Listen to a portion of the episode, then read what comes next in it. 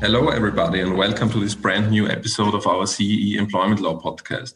As you know, we are in the middle of the vaccination series uh, discussing topics relevant for employers when it comes to vaccination of employees. Today, I'm here with Eszter Bohati from our office in Hungary. Eszter is a senior associate and part of our employment law team. Thank you for joining, Eszter. I guess the most pressing issue at the moment is can an employer ask an employee to get vaccinated? First of all, hi everyone. It's really nice to be here and, and uh, be able to provide you with some information in this respect uh, related to Hungary. So, although some would welcome and in fact have advocated the situation that coronavirus vaccination should be mandatory for the general population in Hungary, right now a general or even limited vaccination mandate appears unlikely due to the complexity of the issue. So nobody can be instructed to get vaccinated at present. Therefore, vaccination is voluntary for employees, and employers may not penalize employees for choosing not to get vaccinated. Um, so I assume that this also includes the fact that no employee can be terminated in case they refuse to get vaccinated. Correct.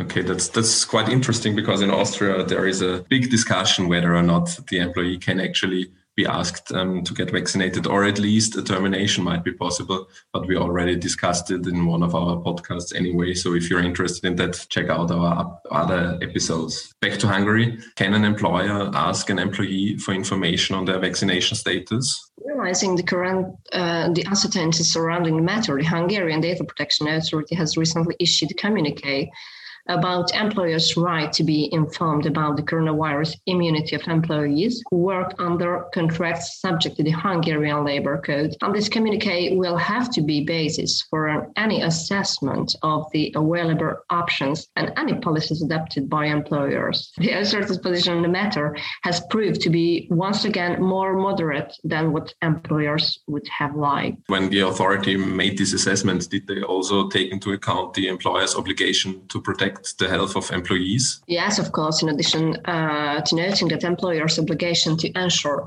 that its employees can work in a healthy and safe workplace forms the basis on which such data may be processed. The mentioned communique also states that a lawful need for an employer to access and process immunity data can only exist employment law, health and safety, occupational health and work organization purposes on the basis of relevant risk assessment and with respect to specific jobs and to employees who are exposed to higher risks. So additionally, uh, the processing will only be lawful if an analysis and a balancing test carried out by the employer show that is proportionate with and necessary and adequate for the purpose that the employer wants to attain. From my understanding, that's a quite um, restrictive assessment overall, and I, I, guess that might also arise out of the fact uh, that uh, health-related data is considered uh, sensitive data. Uh, you are correct. And as you said, there is nothing new in the fact that information pertaining to an employee's immunity, whether required through recovery from COVID 19 or by vaccination,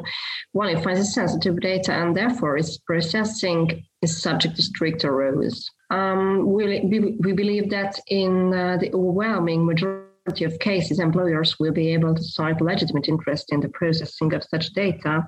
Potentially, the existence of one or more of the conditions listed in Article 9 of the GDPR as a legal basis for the processing, which in turn will necessitate the performance of balancing tests, including uh, determination of storage periods as well. Maybe looking at that more from an employer point of view, assuming that these quite formal requirements are met, will the employer then be allowed to process uh, the data and also collected, for example, for future use? Well, uh, basically, we can say that no.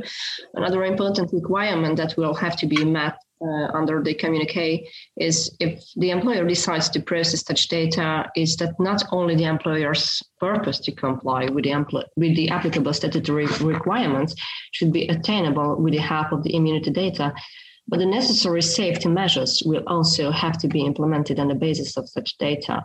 Therefore, collection of data for future potential use is not permitted. If the previously mentioned requirements are met, employees in the relevant jobs will still only be required to display the related application on their phone or show their immunity card, and the employer will only be permitted to record the fact that particular employees have confirmed their immunity and for how long such immunity lasts. These rules are only applicable in the pandemic situation that existed on the date when the communique was published, and therefore any processing operations that are introduced on the basis of these rules will have to be regularly revised and adjusted to the situation as it evolves. And maybe from a practical point of view, what is the potential risk for an employer when uh, an authority might come to the conclusion that uh, data protection laws were not complied with? Well, it's, it's, it's really important to remember that at the end of the day, employers are liable not only for the lawful completion of a risk assessment, but also for the lawfulness of the data processing operations as a whole, including compliance with data processing principles and the requirement to provide adequate information to data subjects. And it must be noted that serious fines may be imposed for unlawful processing of personal data. Thank you, Eszter, for this helpful uh, overview. My understanding is that even though there are options to get information on the vaccination status, there are a lot of formal requirements that will have to be met. So it's definitely recommended for employers to um, assess their chances and their obligations in that respect. Absolutely correct. Um, thank you for your time, Eszter, and for this uh, very interesting insight uh, in the Hungarian laws. Um, stay tuned for our next episode that will deal with all of these questions from a Romanian point of view. Thank you for listening.